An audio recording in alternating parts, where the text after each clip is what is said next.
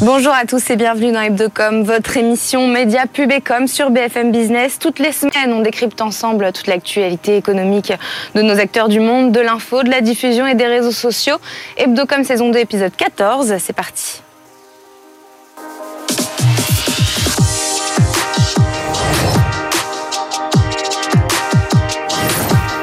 BFM Business et CB News présentent Hebdocom, Rebecca Blanc-Lelouch. Au menu aujourd'hui, notre invité a été nommé meilleur publicitaire de l'année au Grand Prix des agences. C'est un des principaux groupes internationaux de communication de luxe. Mazarine fête ses 30 ans et on en parle avec son fondateur, Paul-Emmanuel Riffers. Comme d'habitude, ensuite, euh, Simon Tenenbaum passera en revue pour nous toutes les news d'Hebdocom. Et puis pour terminer notre focus du jour, Threads arrivera-t-elle à remplacer Twitter? Les stratégies en place sont-elles les bonnes? C'est notre décryptage aujourd'hui et c'est dans un instant. Mais d'abord, j'accueille mon invité Bonjour Paul-Emmanuel Reffers. Merci d'être avec nous. Vous êtes président fondateur du groupe de communication Mazarine qui vient de fêter ses 30 ans. Mazarine spécialisé dans la mode, le luxe, la culture, l'art, éditeur de magazines également. Je suis contente car on a rarement parlé de luxe dans Hebdocom, donc on va aborder euh, plein de choses aujourd'hui. Mais d'abord, ça fait quoi d'avoir 30 ans? 30 ans, euh, quand on a 30 ans, c'est sympa. Quand on a 30 ans, euh, c'est 30 ans d'une entreprise, mais c'est aussi 30 euh, ans euh, d'âge mental pour nous. Donc on se dit que quand on a 30 ans, on a 30 ans pour tout faire encore. Donc c'est assez extraordinaire parce que c'est à la fois une certaine maturité et beaucoup d'avenir devant. Et qu'est-ce que Mazarine à 30 ans dirait à Mazarine à 3 ans? À 3 ans, quand elle avait 3 ans Quand elle avait 3 ans. Elle dirait ce qui est extraordinaire, c'est d'avoir de l'espoir et de toujours penser qu'on va faire des grandes choses. Mais en même temps, 30 ans après, on n'a pas vu le temps passer. Parmi vos clients aujourd'hui, euh, Chanel, Louis Vuitton, Balmain, le groupe LVMH, quelles ont été euh, les grandes innovations comme pour euh, votre année des 30 ans? Est-ce que vous avez un exemple à nous donner? Les grandes innovations, enfin, toutes ces maisons de luxe innovent, constamment, sont en permanence à la pointe. Je dirais surtout que les deux dernières années, ce qu'on a observé, c'est une amplification de l'événementiel, de l'expérientiel physique qui a complètement post-Covid explosé dans le monde entier.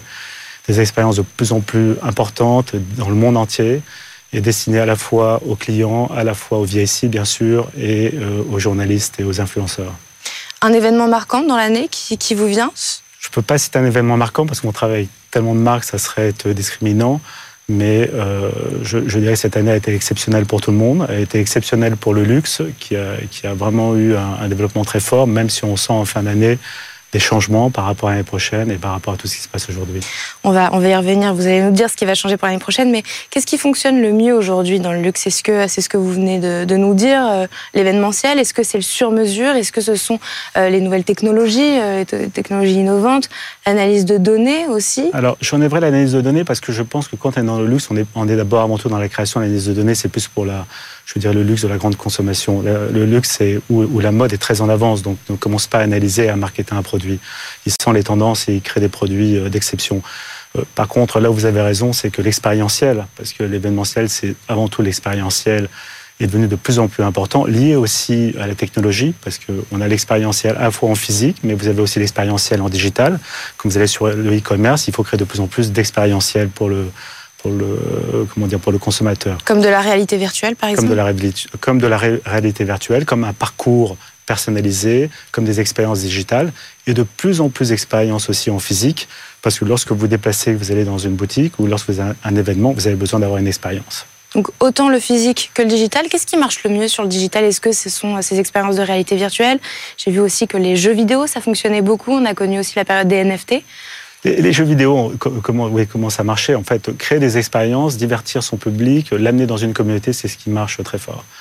Euh, mais l'expérientiel aussi physique est de plus en plus fort. Il fallait au devant de, de, ses clients, au devant des consommateurs. Il faut les animer. Ils, font partie d'un club et ils font donc chaque année les étonner et les, et les faire venir dans des expériences. Est-ce que ça va continuer dans ce sens pour 2024 Qu'est-ce que vous pressentez? Je pense que dans 2024, on va, les entreprises vont aller à l'essentiel. Évidemment, lorsque post-Covid, il y a une consommation effrénée. Aujourd'hui, avec l'inflation, avec un ralentissement, on sait que le luxe l'année prochaine va avoir une croissance plus limitée, moins forte que les dernières années. Donc, les entreprises vont resserrer leur communication autour d'événements essentiels. C'est-à-dire? Bah, c'est-à-dire les expériences clients avant tout. Euh, lorsque vous faites de la haute joaillerie ou lorsque vous voulez vendre un bijou, aujourd'hui, vous ne pouvez pas vendre de la joaillerie simplement avec un magasin. Il faut provoquer l'événement, provoquer l'expérience, créer des événements spécialisés. Donc tout ça va continuer à fonctionner. Donc de plus en plus d'événements tournés vers les VIC, vers les clients. Et comment on innove justement pour ces expériences? Il faut, Par la création. Euh, la création est au centre de tout parce que vous avez des clients qui sont extrêmement gâtés. Tous les clients sont courtisés, il faut être le meilleur. Donc les meilleures maisons veulent la meilleure création et les meilleures expériences. Euh, vous réalisez près de 200 millions d'euros de chiffre d'affaires, donc 20% de celui-ci à l'international. Vous visez les 50% d'ici 5 ans en vous développant euh, notamment aux États-Unis, en Chine, au Moyen-Orient. Comment est-ce que vous allez vous y prendre justement dans ce contexte mondial compliqué d'inflation? Euh, d'abord, euh, s'ouvrir à l'international, c'est une façon aussi d'accroître son chiffre d'affaires, de se dire finalement qu'il y a presque moins de croissance euh, en, Europe ou en France en tout cas, et c'est aller chercher des parts de marché à l'étranger. Mais surtout, le savoir-faire français dans le luxe et la création est reconnu partout dans le monde. Arriver à être un Français, être aux États-Unis, en Chine ou au Moyen-Orient, c'est un gage de qualité, c'est un savoir-faire. Donc en fait, vous pouvez à la fois euh, accompagner les maisons de luxe euh, localement, mais aussi toutes les, marques euh, internationales qui veulent augmenter en création de valeur en valeur ajoutée. pour revenir sur la création et vos innovations, comment est-ce que vous intégrez ou allez intégrer l'intelligence artificielle? L'intelligence artificielle va permettre déjà d'améliorer les parcours utilisateurs, de les rendre plus performants, plus personnalisés. Ça, c'est pour les marques de luxe. Et puis, dans notre création, c'est un outil de, performance, au sens que ça va nous permettre d'aller plus vite, d'avoir plus, de, de gagner du temps sur des tâches qui peuvent être parfois laborieuses pour mieux choisir les images et mieux décider après de la création qu'on veut mettre en œuvre. J'ai vu que vous avez dit que pour vous, l'IA est un accélérateur d'information qui permet d'être plus performant. Mais est-ce que par là, vous, vous parlez de la récolte de données? Oui, on parle de la récolte de données, on parle des personnes qui font travailler pendant des, journées entières pour chercher des images, pour euh, euh, composer des images. Donc, finalement, ce que l'on veut, c'est euh, se servir de plus en plus de notre intelligence, de notre goût, de, notre, de prendre des décisions, et l'IA va nous permettre de gagner du temps. Dans un monde où il faut créer de plus en plus d'images, le monde de la communication a beaucoup changé. Avant, on faisait des, des, campagnes pour une année, deux années. Ça prenait un an à les développer. Maintenant, il faut aller de plus en plus vite. Pourquoi? Parce que les consommateurs aussi ont des images en permanence, que ce soit par les réseaux sociaux. Donc nous, on doit aller aussi vite. Et donc cette IA va nous permettre de gagner. Et ça ça ne représente absolument pas une menace pour vos métiers? Non, bien au contraire. Vos salariés ne sont pas inquiets? Comment non, vous les... non, non, non. Je pense qu'on a des métiers qui sont pleins d'avenir. Au contraire, parce que l'important, c'est pas de faire des choses laborieuses, l'important, c'est de prendre des décisions et d'améliorer la qualité de ce que l'on produit. Donc si grâce à ça, les marques font plus de chiffres d'affaires, se développent de plus en plus, on a de plus en plus de travail. Euh, vous avez été euh, également nommé publicitaire de l'année au Grand Prix euh, des agences de l'année.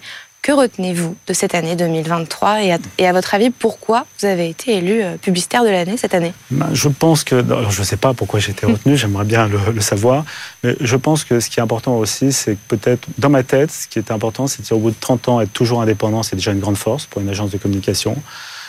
faire la 30e année notre meilleure année économique, c'est aussi extraordinaire.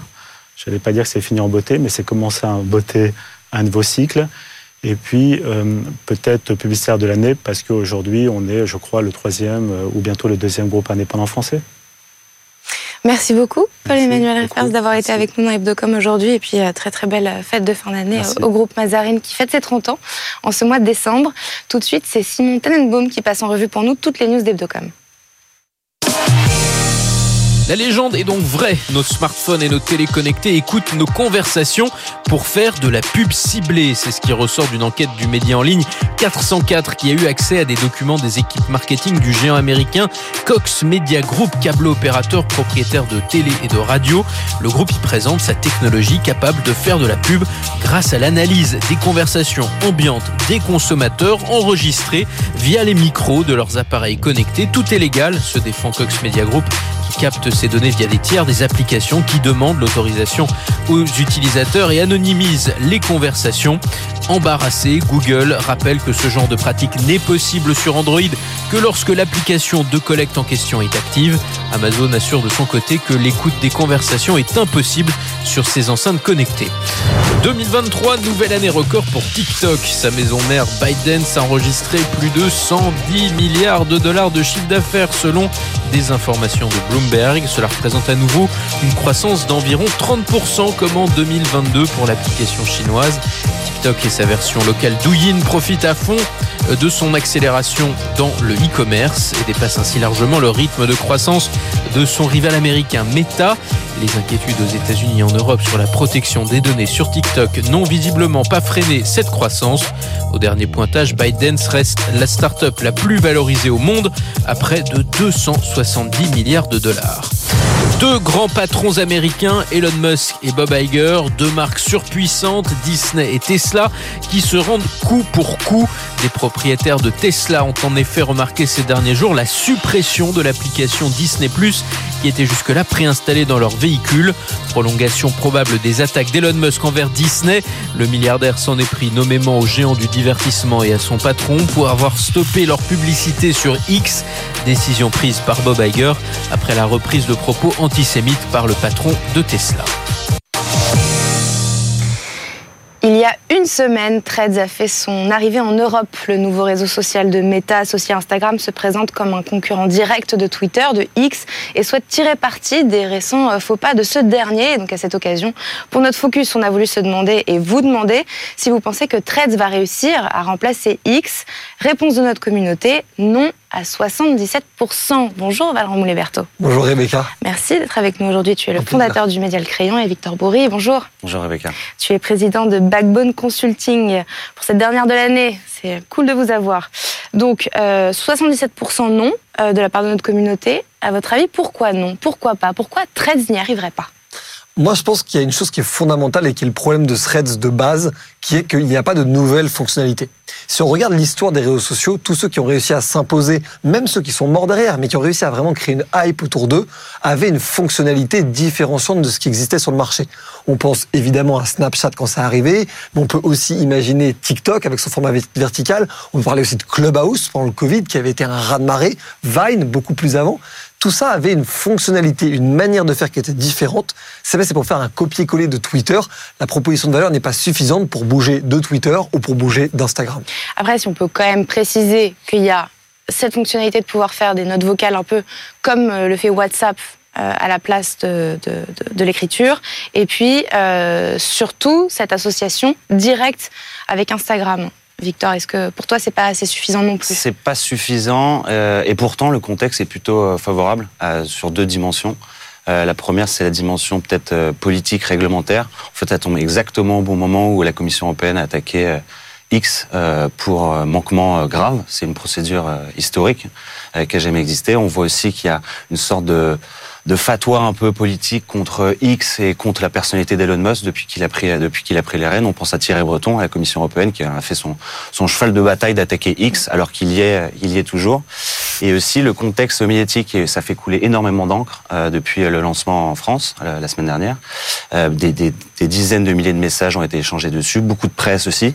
Le fait que des personnalités politiques, enfin de tout type politique, on pense à Anne Hidalgo qui a annoncé quitter quitter X. On pense à Christian Estrosi. Les deux, ils sont toujours aussi. Euh, on pense à des médias aussi. On pense euh, par exemple à Radio France qui, dans un premier temps, a annoncé quitter, mais en fait reste pour lutter contre la, enfin pour lutter en faveur de la transparence de l'information. On pense à Quotidien qui euh, hier devait quitter le réseau mais ne l'a toujours pas quitté aussi. On voit pas mal de stars américaines, enfin voilà tout ça. En fait, c'est un jeu de sémantique aussi, c'est-à-dire que ils ne quittent pas vraiment, ils arrêtent de poster. Et ça pose le fonctionnement justement qui est, qui est la proposition de valeur de X aussi, c'est d'avoir énormément de communautés et pour des personnalités de pouvoir pousser euh, du contenu, d'informer, etc. Et c'est peut-être l'erreur justement dans la proposition de valeur de, de, de Threads, c'est qu'ils s'attachent à, à, tirer des personnalités sur, le, sur leur réseau, mais n'ont pas, n'ont pas suffisamment communiqué euh, sur, auprès de la masse. Et pour qu'il y ait une, une, surface critique, on va dire, pour que des leaders d'opinion s'emparent du réseau et investissent vraiment les nouvelles fonctionnalités, euh, aujourd'hui c'est un peu en, en demi-teinte. Euh, donc les leaders d'opinion euh, qui sont des personnalités politiques ou des personnalités euh, artistiques, sportives, qui se sont mis à 13, c'est pas assez suffisant finalement. Bah, en fait, c'est pas assez suffisant pour une logique simple. C'est qu'aujourd'hui, le monde est devenu multicanal. Le monde des réseaux sociaux est devenu multicanal. On publie sur YouTube, on publie sur Instagram, on publie sur X, on publie sur TikTok, on publie sur LinkedIn. Donc en fait, on a trouvé un moyen de publier pas du contenu différent sur chaque plateforme, mais le même contenu le plus possible, différencié et à chaque fois mis d'une manière légèrement différente sur chaque plateforme. Et Threads ne propose... Duplicated, comment on dit. Ouais. Duplicated content. Et en fait, Threads, n'apportant pas de nouvelles fonctionnalités, ne pousse pas les personnalités qui arrivent dessus à publier un contenu qu'ils ne vont pas publier ailleurs. Ils le font au début parce que c'est une période un peu toujours géniale d'un nouveau réseau social. Il, y a faut tout, y être, ouais. il faut y être, il y a tout qui se passe, on fait des blagues, il y a une, une espèce de, de très bonne ambiance. Mais une fois que cette bonne ambiance sera retombée, ou même elle est même déjà en train de retomber un peu, au final, les gens vont juste se dire, bah, mon post LinkedIn et mon thread Twitter, bah, je vais le publier sur Threads sans aucune distinction. Donc si je suis déjà la personne sur LinkedIn ou sur Twitter, je vois pas bien d'intérêt que j'aurais à le suivre en plus sur Threads. À la différence, et je reparle de ça parce que ça avait été quand même un très beau réseau social pendant le Covid, de Clubhouse, où sa fonctionnalité un peu, on va dire, de salon euh, audio, forçait les gens à créer du nouveau contenu. C'était très innovant. Exactement. Mais c'est retombé aussi très vite. À la fin de la pandémie, Oui, mais parce que il peut y avoir une, une vie, mais au moins ça avait vraiment, c'était vraiment monté très haut, ce qui n'est pas le cas de Threads. Et je rajouterais aussi là-dessus, dans cette logique là-dessus, c'est c'est un très bon indicateur pour les gens qui veulent savoir si un réseau social va bien ou va mal. Si jamais les gens vous conseillent d'aller dessus parce que c'est génial pour y poster, ça sera, c'est un très mauvais signe. Si les gens vous conseillent d'y aller parce que il y a des choses incroyables à y lire, c'est là que ça va être intéressant. Parce qu'un réseau social est drivé par le fait qu'il y a entre guillemets 99% de lecteurs et 1% de créateurs. Si on crée un déséquilibre là-dedans, ça devient pour le coup le bordel et ça ne permet pas d'avoir ce- cette vraie concentration d'attention suffisante sur les bons contenus. Et rajouterais d'ailleurs qu'en fait, la force du fait que ça appartienne à, à, à Meta et à Instagram est aussi une faiblesse. C'est-à-dire que pour, pour, pour euh, ramener du monde, on va dire, c'est une force, mais en réalité, les gens savent pas vraiment, comme tu disais, la, la, la proposition de valeur. Qu'est-ce qu'on va y faire ici? On voit que dans les, dans les messages, les conversations autour du sondage euh, que tu as publié, il y, y a des personnes qui en parlent. Toi-même, quand tu es arrivé sur ce thread, ton premier thread, c'était je sais pas Je sais vraiment pas quoi faire, je sais pas quoi dire. Et donc, en plus ça, ça vient d'Instagram, qui est pas connu pour être le, le lieu de l'expression euh, de l'opinion ou de la vérité. On est plus sur une projection, euh, projection de réalité idéalisée, etc. Et donc, il y a, il y a cette espèce de, de, de, de paradoxe. Et si on, si on prend un autre paradoxe, si on prend le paradoxe d'un un programme d'opposition, un programme politique d'opposition, il faut que ça soit suffisamment solide, en fait, qu'il y ait une vraie, des vraies propositions pour le coup, ce qui n'est pas le cas de, de une Threads. vraie pour le valeur ajoutée. Ouais. Mais c'est ça que j'allais vous demander, c'est que quand même, Threads, Threads, je sais pas comment on le prononce, a quand même une force, une grande différence, c'est son lien, hein, c'est son lien euh, direct avec Instagram. Quand on a Insta, on peut créer son profil en un seul clic et retrouver ses abonnés directement, ses abonnements. Est-ce que c'est une bonne stratégie de la part de Meta ou est-ce que peut-être qu'il aurait fallu euh, repartir de zéro comme quand on arrive sur un nouveau réseau social? Non, ça c'était une bonne stratégie, je pense. Je pense que l'erreur, c'est d'avoir ciblé Twitter ou X comme étant la cible avec laquelle créer ce pont-là. Parce que si on regarde vraiment les réseaux sociaux, Instagram c'est 1 milliard 4, Facebook c'est 2 milliards, LinkedIn c'est 1 milliard, TikTok c'est 1 milliard 2, Snapchat on est dans les 400 500 millions et Twitter c'est 300 millions. C'est que le plus faible en termes de nombre d'utilisateurs de tous les réseaux sociaux, c'est celui que Mark Zuckerberg a voulu aller attaquer. Donc on est obligé d'y voir une forme de passe d'armes avec Elon Musk. Je pense que tout ça est quand même très personnifié, c'est important de le rappeler. Mais je pense surtout que c'est clairement pas du tout le, la meilleure proposition de valeur, on en revient avec cette question-là, à faire avec, en lien avec Instagram. Je pense qu'attaquer YouTube ou attaquer LinkedIn avec un nouveau réseau social qui aurait été lié avec Instagram aurait été, selon moi, un plan beaucoup plus euh, ambitieux en termes d'utilisateurs. Donc faire un YouTube lié à Instagram parce que Par aujourd'hui sur Instagram on peut quand même poster des vidéos, on peut poster des reels, on peut faire du montage. Oui, mais il n'y a qu'un seul YouTube euh, horizontal, euh, fait pour le contenu. Il n'y a qu'un seul LinkedIn avec son CV, ses expériences professionnelles. Il n'y a qu'un seul Snapchat avec sa disparition de vidéos et cette intimité. Il n'y a qu'un seul Clubhouse avec ses salons audio. Je reviens à cette idée-là de, en fait, une fonctionnalité unique. Ça a énormément de valeur et on le voit bien dans ce qu'avait pris Instagram de Snapchat avec les stories, avec euh, ces, ces logiques-là qui avaient, qui sont véritablement des, des, des vraies fonctionnalités, des vraies propositions de valeur. Et un réseau social, ce n'est pas juste des utilisateurs, c'est de la proposition de valeur. Ouais, Il y a probablement une erreur de jugement. La première, c'est de sous-estimer la, la- la- sous-estimer pardon la capacité d'adaptation d'Elon Musk, qui a su euh, casser des, des marchés, s'adapter à une vitesse folle. Et en l'occurrence, là, euh, on parlait de réglementation et d'adaptation. Euh, en fait, contrairement à ce qu'on dit, euh, X fait beaucoup d'efforts justement pour s'adapter et pouvoir maintenir sa communauté, ses, ses- les, les investisseurs, les, les sponsors. Puis il se plie, euh, il, se plie aux, il se plie aux règles imposées, Elon Musk. Voilà, ils se Oui. plient et de, et de leur côté, Threads euh, pas forcément parce que leur proposition de valeur aujourd'hui, c'est aussi beaucoup sur la safety euh, sur sur le réseau. Et rien ne démontre que la modération à terme euh, va être va être suffisante et suffisamment transparente. Euh, on a déjà vu des, on a déjà vu des dingueries dessus. Et d'ailleurs, il y a une contradiction totale, c'est qu'en fait leur objectif est de développer un réseau avec le plus de gens possible. Si on ramène le plus de gens possible, il y aura forcément des dérives. C'est l'image, le réseau social est, est, le prolongement de la société en ligne. Donc il y aura forcément des dérives, des polémiques, etc. Et donc c'est contradictoire avec l'objectif de lieu de, de lieu sûr. Il y a une chose qui peut être euh, la, raison pour laquelle toute cette histoire existe depuis le début, mais que j'ai vu très peu mentionner. Donc c'est une théorie, c'est pas une vérité, c'est une théorie. C'est que dans une guerre des modèles de langage de l'intelligence artificielle, pour réussir à avoir de la donnée captive et propriétaire, pour réussir à construire ces modèles-là, avoir du texte est bien plus facile et bien plus évident que d'avoir de la vidéo. Les réseaux sociaux de Facebook n'étant plus du tout textuels mais 100% vidéo, le fait d'emmener une audience pour aller créer le maximum de contenu et entraîner des large language models de Facebook et de Meta me paraît aussi être une théorie auquel on ne pense pas et qui serait quand même un sacré plan pour le coup, un sacré master plan. Si c'est ça, ça serait une très bonne idée. Mais sinon, sans euh, fonctionnalité nouvelle un peu différente ou un peu euh, amusante, je vois pas de suite incroyable à, Threads. Oui, il y, a un, il y, a un vrai besoin qui est pas rempli aujourd'hui d'adapter et d'outiller les communautés qui étaient sur Instagram. Pour, on voit, on voit pas mal de communautés dans, dans différents secteurs qui, qui, qui échangent entre elles sur Threads, mais un peu en, en réseau, euh, en, en, silo, mmh. qui se demandent quel, quel, quel, quel format poster. Et il n'y a pas de réponse d'ailleurs du réseau à, à, à ces mmh. questionnements. Donc en fait, oui. il y a une forme de ça manque d'intérêt. Ça manque d'interaction, d'accompagnement des communautés mmh. et, et d'outils aussi pour ça. Et, et puis de communication. Et de communication et de pédagogie. Voilà, j'allais venir. Euh, pour terminer, qu'est-ce qu'on pense du nom Threads, donc euh, thread en anglais, ça veut dire fil.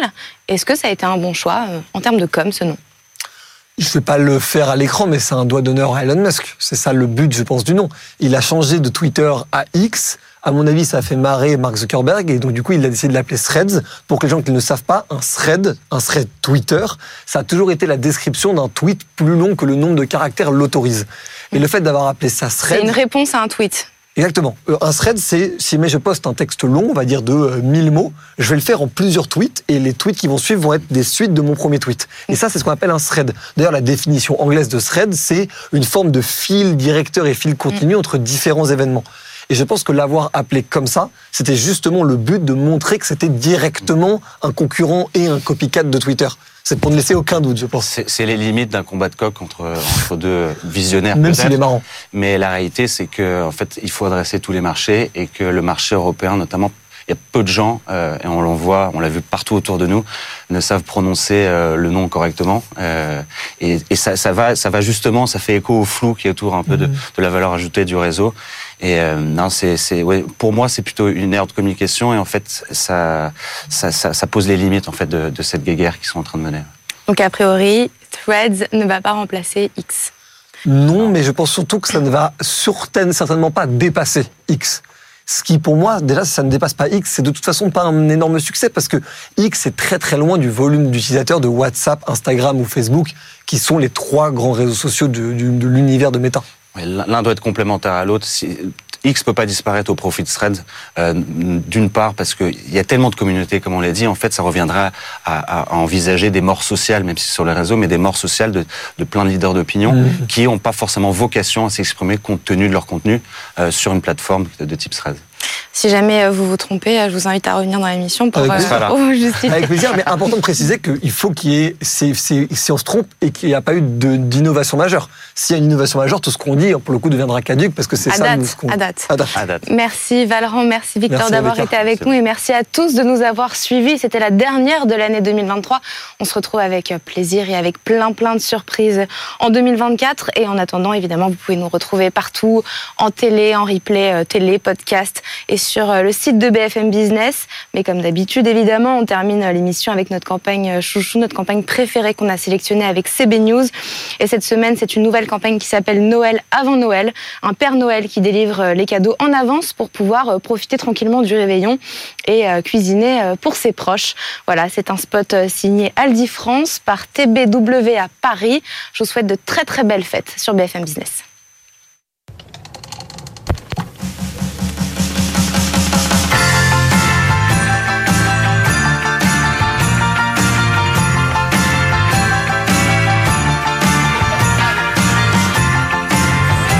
Le Père Noël livre les cadeaux un jour à l'avance. Ici aussi, Marc, les cadeaux de Noël ont été livrés un jour plus tôt. Mais qu'a fait le Père Noël